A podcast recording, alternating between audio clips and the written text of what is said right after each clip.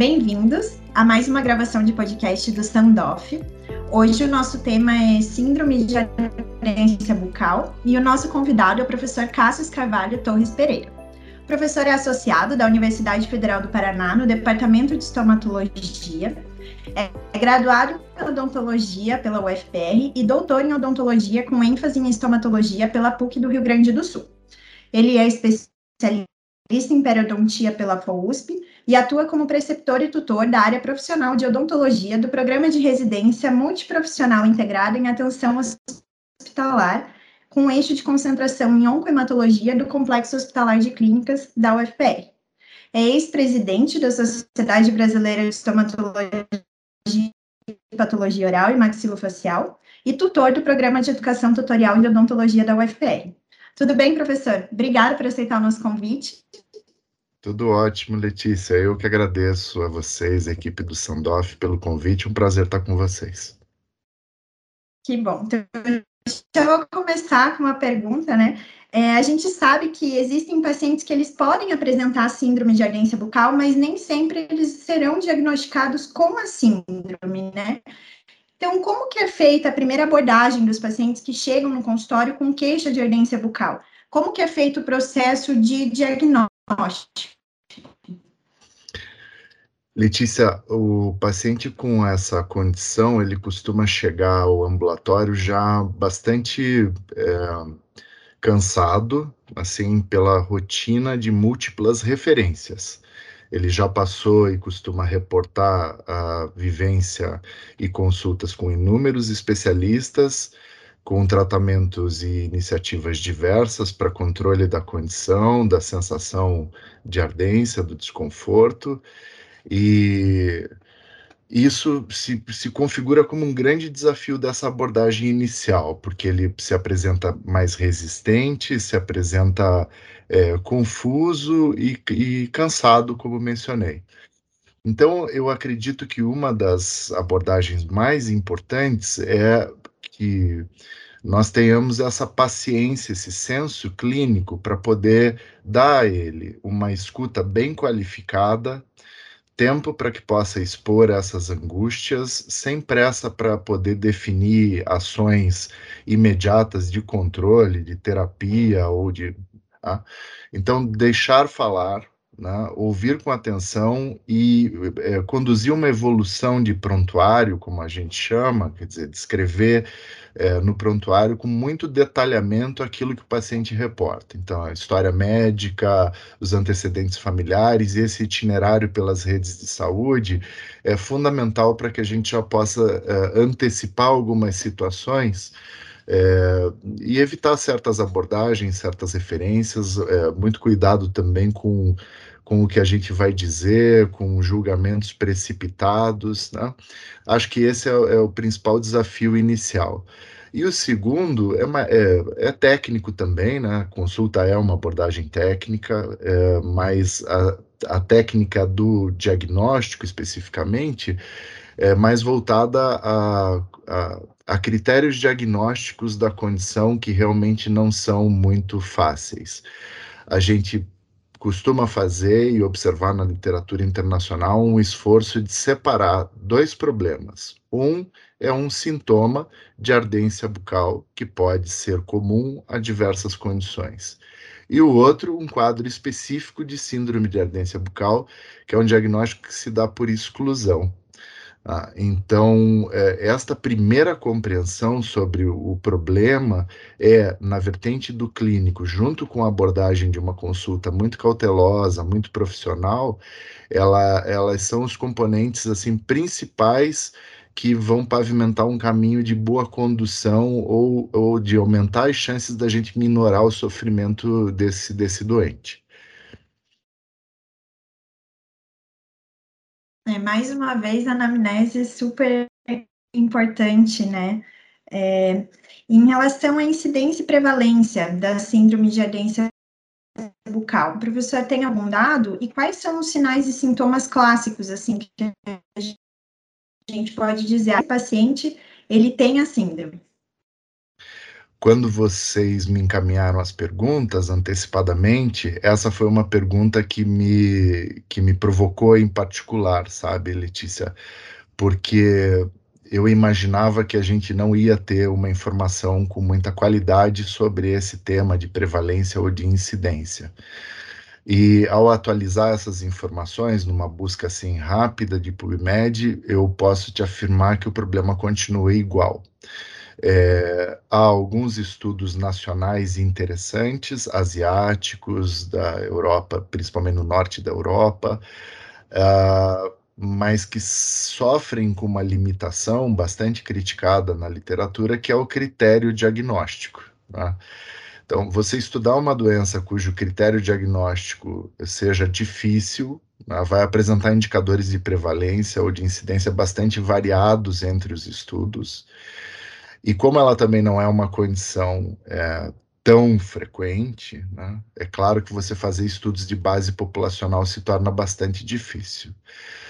Então, eu não quero é, falar para vocês sobre números específicos, assim, de taxas, né?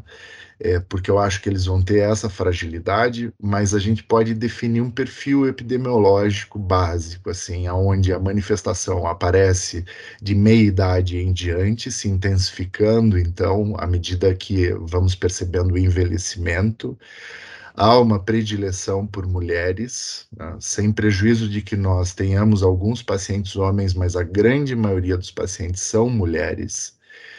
E eu posso te dar um dado da minha experiência clínica, embora a gente saiba que esses dados são mais frágeis, né, mas são uma informação de experiência de contato de ambulatório.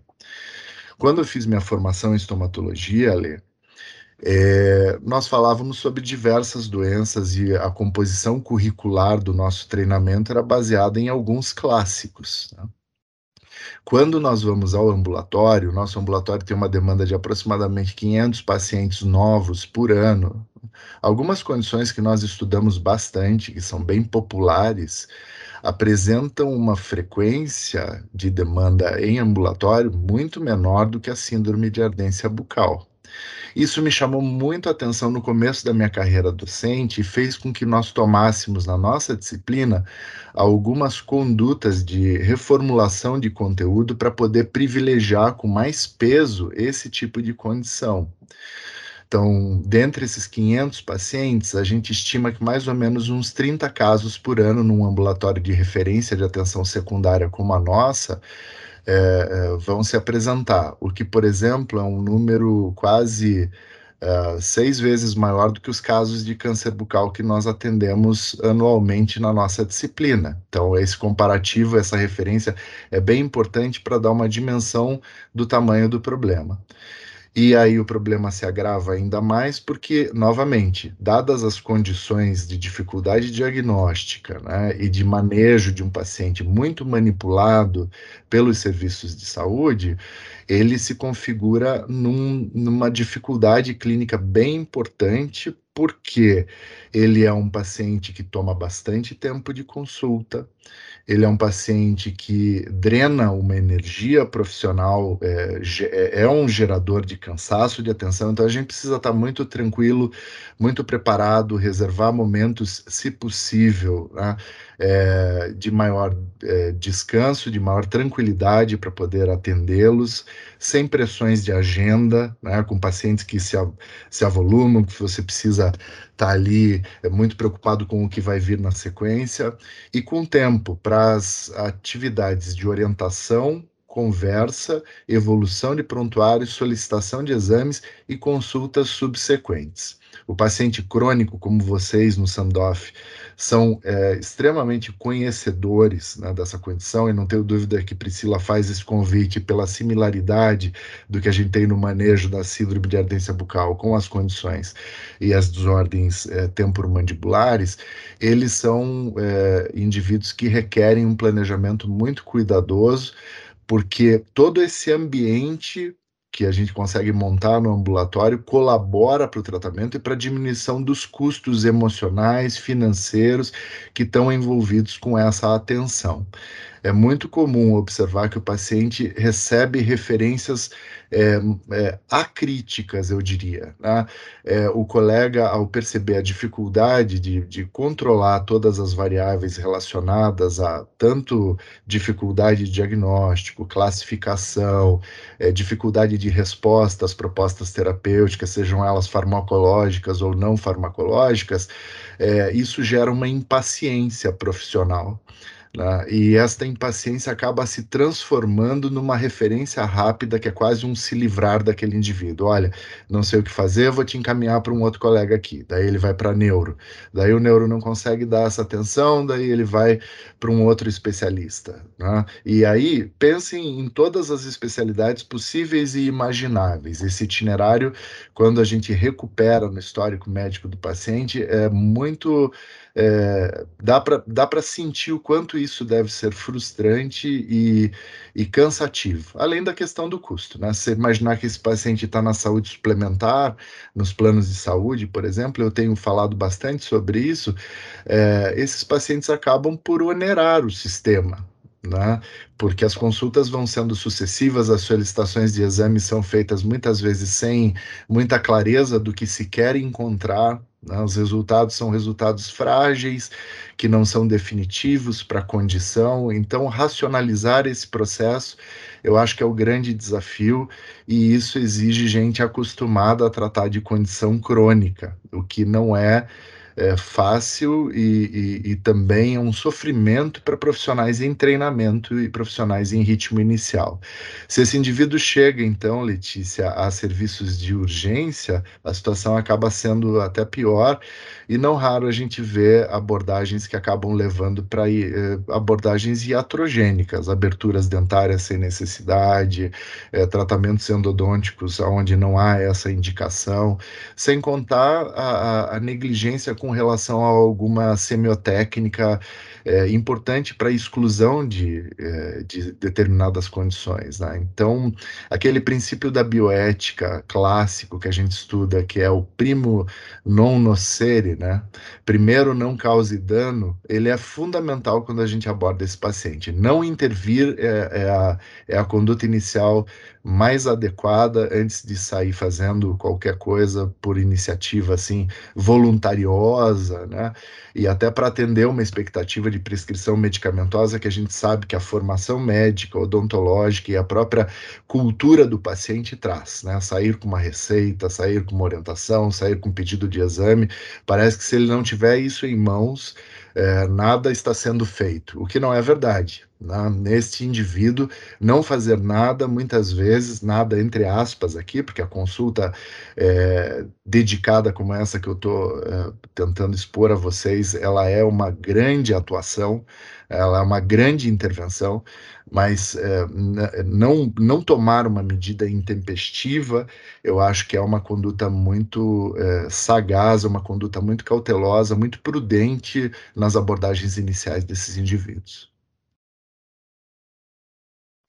É, esse é um problema que a gente vê também na especialidade de DTM do orofacial, né? Porque geralmente o dentista ele quer solucionar problemas. Então, muitas vezes é, não, não tem nada para ser feito naquele momento, né? Além de investigar o que está é, levando àquela condição. Nós sabemos que os fatores causais da síndrome de aderência bucal primária, eles ainda não são bem definidos na literatura, mas parece que o componente neuropático ele está presente na maioria dos pacientes, né? Então, qual que é a fisiopatologia da síndrome da aderência bucal e por qual mecanismo ela acontece? Realmente, Letícia, você tem razão. Nós não temos é, muita informação e tem um caráter muito especulativo em relação à gênese dessa condição. É, eu uh, encontro numa literatura mais recente um conceito que parece cair muito bem para uma hipótese explicativa mais contemporânea, mais atual do que acontece na síndrome de ardência bucal, que ela não seria nem uma condição neuropática, nem uma condição é, de nocicepção. Ela seria um conceito de dor nociplástica. Ah, ou seja, não tenho injúria direta ao nervo e também não tenho uma inflamação periférica. Eu teria uma modulação diferente de mediadores químicos, alterando a resposta e a percepção de dor. E isso resulta na clínica clássica que a gente tem para a doença, que a clínica clássica dessa doença é a ausência de sinal. Então, o diagnóstico da síndrome de ardência bucal, ele, é, é, até onde nós a compreendemos melhor hoje, ela deve ser feita quando o paciente não apresenta uma lesão. Então, eu preciso excluir a candidíase ou pequenas atrofias epiteliais, que são causas, às vezes, mais comuns de sintomas de ardência. Né? A ardência também é muito desafiadora para o dentista, porque ela não é uma dor é, imediata e relacionada à dor odontogênica. Então, isso nos tira de uma situação de conforto diagnóstico, né, onde a observação do biofilme e a subsequente inflamação, ou a, obser a observação do dano à parede pulpar, são imediatamente compreendidas como fenômenos que precisam ou requerem a intervenção. Isso não vai ocorrer na síndrome de ardência bucal. Eu preciso gradativamente excluir fatores e, além de, desse exame é, mostrar para nós é, lubrificação adequada de mucosa, integridade de mucosa, são critérios para o diagnóstico da síndrome de ardência bucal. Além de eu observar isso, daí sim eu posso lançar a mão de alguns exames para excluir condições que também conhecemos com potencial de causar sintomas de ardência similares à síndrome de ardência bucal. Os principais principais estão contidos nas solicitações básicas de exames hematológicos baratos, rotineiros de triagem, como, por exemplo, observação de série vermelha no hemograma. Então, as diminuições no eritrograma, com anemias, eh, deficiência de hemoglobina, precisam ser observadas, são clássicos fatores de atrofia de mucosa de todo o trato gastrointestinal. Então, a ardência pode estar relacionada com isso. E a deficiência de folatos e vitamina B12 também são investigações que a gente faz. Então, um, um, um hemograma com mensuração de ferro sérico, vitamina B12 e ácido fólico é um protocolo que nós usamos há muito tempo. E aí, tradicionalmente, os resultados na síndrome de ardência bucal vêm ótimos. Tá? Vêm todos dentro dos, dos parâmetros de referência, e isso é um critério diagnóstico para nós, junto então com a integridade de mucosa e lubrificação. Né? Então, veja, eu estou dando dicas aqui de exclusão de hipossalivação, porque esse é um fenômeno frequente na clínica e provocador de sintomas de ardência. E por último, é, é, importante valorizar os indicadores de glicemia, tanto a glicemia em jejum quanto da hemoglobina glicada. Por quê? Porque não no paciente em relativo controle da condição, no diabetes tipo 2 principalmente, que é mais a faixa etária que a gente está discutindo aqui, né? Mas eh, quando esse indivíduo não está no controle com hipoglicemia oral ou dieta e os valores se afastam bastante dos valores de referência, então não estamos falando aqui de pequenas variações que são observadas num indivíduo sob controle, mas naquele que não aderiu a tratamento ou que ainda não foi diagnosticado. A ardência pode ser um sintoma importante. Então, além desses exames que eu mencionei, incluir a glicemia em jejum, pelo menos, e, se possível, hemoglobina glicosilada, e se você observa na sua clínica, né, na sua entrevista, é, é, sinais ou indícios, melhor dizendo, que indiquem que aquele paciente deve ser triado para as doenças metabólicas é, relativas ao controle da glicemia, aí você já compõe o quadro de exame clínico e laboratorial que pode fazer parte dessa primeira abordagem, dessa primeira visita do paciente, né, e de posse desses resultados, o diagnóstico é dado normalmente na segunda consulta. Aí sim você diz: olha, seus exames estão ótimos, sua mucosa está íntegra, bem lubrificada, então eu estou fazendo aqui uma hipótese, quero discutir com você uma doença chamada síndrome de ardência bucal. Essa fala normalmente causa bastante surpresa, ela é, primeiro, é, vista com desconfiança pelo paciente, ele quer entender melhor o que é aquilo, ele quer entender o caminho diagnóstico, porque ele se surpreende de que, puxa vida, como que alguém nunca me falou sobre isso, né? Eu estou peregrinando nos serviços há muito tempo e ninguém me deu essa opção. Então, isto é muito nítido nas consultas da estomatologia e é uma, uma sorte, eu digo isso com tranquilidade, porque é o que a gente tem observado na rotina clínica, Letícia.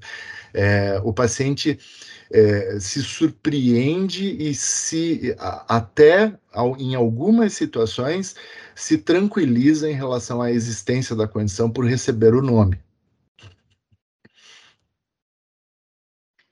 Sim, eu imagino, e o diagnóstico, ele, como o professor falou, ele, ele é longo, né? Ele, ele demora para acontecer, na verdade, demora para chegar uma resposta e é difícil para o paciente compreender e é difícil, às vezes, para o cirurgião dentista também entender todo esse processo, né? A gente vê ali nos artigos uma média de 10 a 40 meses para chegar no diagnóstico final da síndrome, o que para muitas pessoas pode ser bastante tempo, né? É, ainda mais para quem tem uma sintomatologia é, bem dolorosa. E por último, professora, eu queria te perguntar se existe tratamento para síndrome da ardência bucal, né? Uma vez que o paciente está diagnosticado, e aí o que, que a gente faz? E esses sintomas eles podem cessar com o tempo? Como que funciona? Farmacológicos e não farmacológicos, é, é, com possibilidade de, inclusive, integração troca, é, simultaneidade de uso dessas abordagens. Então, leva-se em consideração as experiências anteriores de tratamento. O que fez e o que aliviou esse sintoma períodos uh, do dia em que essa, essa percepção é maior. Associação com fenômenos comportamentais ou de transtorno de humor diários, cotidianos, também precisam ser levados em consideração, porque de posse desses elementos você vai construindo, então, se a abordagem necessita de um choque inicial uh, baseado numa, numa abordagem farmacológica ou, ou não, ou às vezes até de terapia cognitivo-comportamental. É muito comum que esses indivíduos tenham comorbidades no transtorno de humor, notadamente traços de ansiedade ou depressão. Eu falo isso com muita cautela, porque esse é um diagnóstico que também costuma vir muito apressado, de pouco critério. Eu procuro me certificar se o paciente passou mesmo por consultas que validassem essa questão de, de qualificar mesmo a condição como depressão ou como ansiedade. Às vezes são situações rotineiras de alterações de comportamento cotidianos que todos nós temos, então não confundir tristeza com depressão me parece uma, uma premissa também atual muito importante para nós. O termo, esses termos eles se generalizam, é, é, acabam sendo utilizados é, de maneira excessiva. A gente vê isso com vários diagnósticos, eles entram numa rotina de modismo e parece que muitas pessoas acabam, pacientes acabam se orgulhando de ostentar aquela condição, né? E de afirmar que, que tem, porque elas encaixam num modelo também de percepção da, da sua própria autopercepção, né?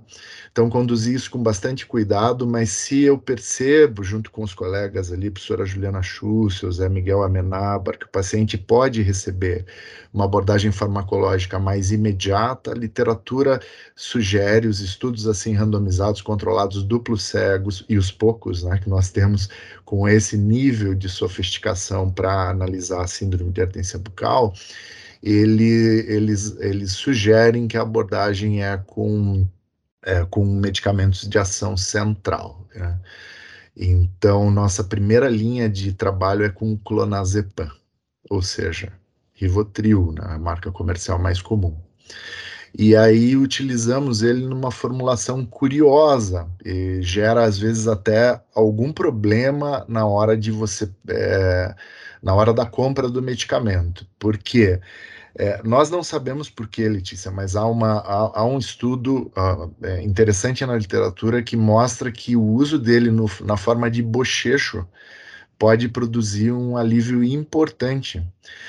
Então, nós temos utilizado algumas gotas num copo com água e repetido esse bochecho algumas vezes por dia. Se isso é um efeito placebo, como qualquer bochecho, ou se isso, e o placebo precisa ser cuidadosamente avaliado no caso de doenças como essas que a gente está discutindo, ou se isso é realmente um efeito biológico, farmacológico, ainda precisamos elucidar.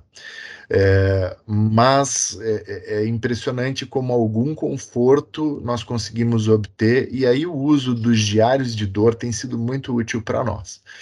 Nós trazemos o paciente para um compromisso de registro mais periódico da sua condição, o que dá uma condição de educá-lo em relação também a como ele se reporta sobre isso para nós eu percebo que é muito confuso na consulta é que a variação de humor do paciente e da, do cansaço dele em relação ao sintoma ou das experiências recentes de um dia ruim, elas influenciam a maneira como ele reporta a condição. E a maneira como ele reporta a condição são fortes indutoras da nossa tendência prescritora.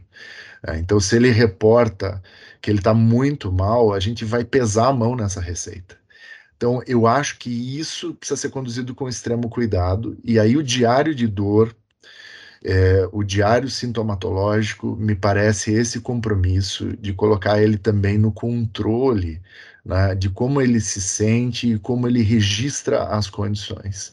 E também dá um instrumento para comparar um antes e depois da introdução do fármaco nesse uso. Eu te confesso, que me falta condições de te dizer como é que é o comportamento disso num prazo maior, porque também observo que o segmento, é, que o acompanhamento longitudinal é ruim. Né, nos ambulatórios de uma maneira em geral e no nosso não é diferente. Nós não temos uma estratégia é, é, organizada de consultas de retorno para essa morbidade em específico, aliás, para nenhuma, talvez mais para as lesões com potencial de malignização, mas mesmo assim com uma baixíssima taxa de adesão dos pacientes num prazo um pouquinho maior, então ele frequenta com você talvez quatro, cinco, seis consultas, e isso tendo minorado um pouco, ele tendo compreendido a condição, ele acaba não dando esse segmento. Então, falha muito esse acompanhamento de longo prazo, as variações do que a gente pode fazer, às vezes recebemos pacientes que voltam depois de dois anos, né? e aí você é importante eh, lembrar que o registro bem feito né, no período anterior ele ajuda você a, a já partir de bases mais sólidas de diagnóstico ou de tentativas eh, terapêuticas realizadas anteriormente.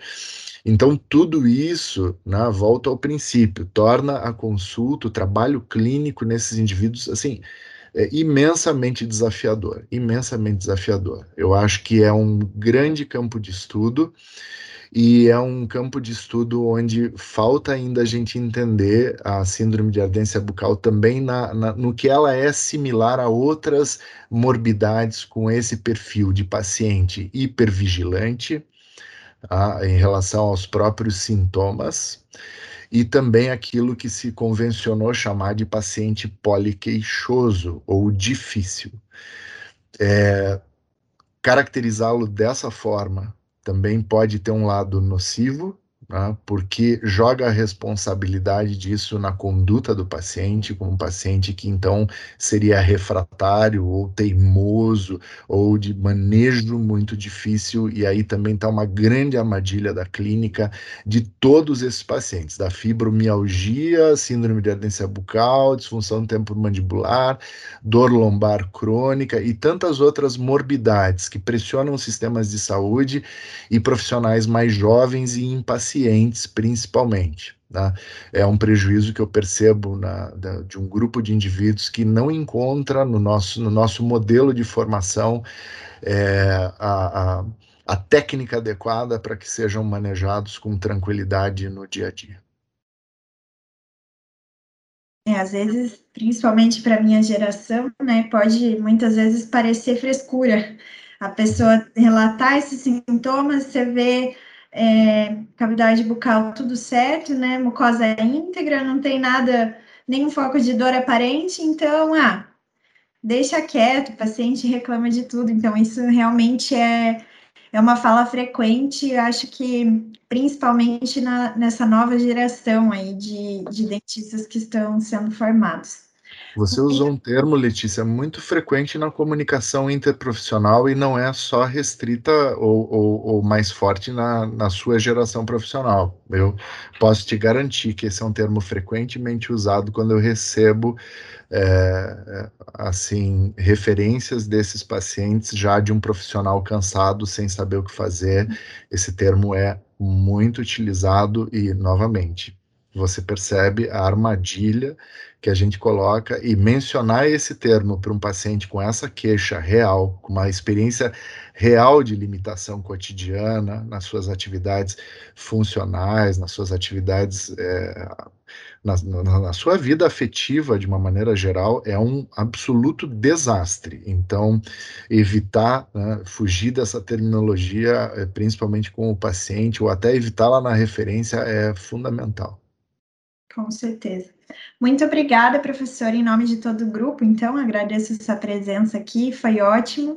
É, espero que venha mais vezes também para falar sobre outras, outros fatores que tanto nos afligem aqui na, aflige na, na especialidade, no ambulatório, e que muitas vezes se coincidem, né? Junto com a estomatologia, ali a gente consegue às vezes chegar a um diagnóstico mais preciso, às vezes mais rápido também de alguns pacientes crônicos. Muito obrigada, professor. Eu que agradeço, Letícia, é um prazer estar com vocês. Obrigado pelo convite, aos professores também, especialmente Priscila, Daniel, por mais essa oportunidade de colaborar e comunicar a todos né, que na nossa reforma curricular há uma, uma aproximação bem importante de clínicas integradas, né, onde vamos trabalhar junto esse paciente crônico. Então, é, a percepção de que nós precisamos mudar a formação né, e, e, entender esses pacientes com esses complexos eh, sintomatológicos em conjunto é um passo muito importante que a gente está fazendo na educação. Assim como vocês, ao instituir aí esse, os uh, essas iniciativas de, de, de a gente poder conversar sobre o tema. Obrigado a todos vocês, sucesso aí no trabalho.